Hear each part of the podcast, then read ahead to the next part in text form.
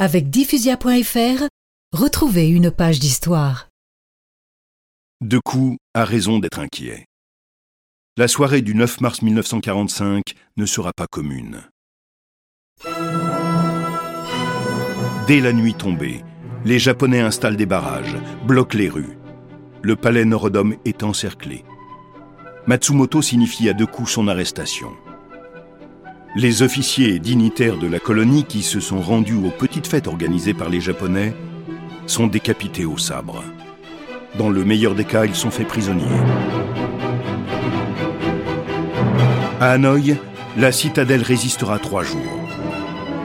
Le chef de la résistance en Indochine, le général Mordant, s'en enfuira dès le début des combats pour être interpellé quelques heures plus tard par les Japonais, terrés dans une chambre en ville.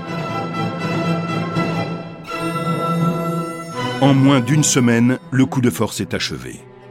2200 hommes de l'armée d'Indochine seront tués, soit 20% de l'effectif.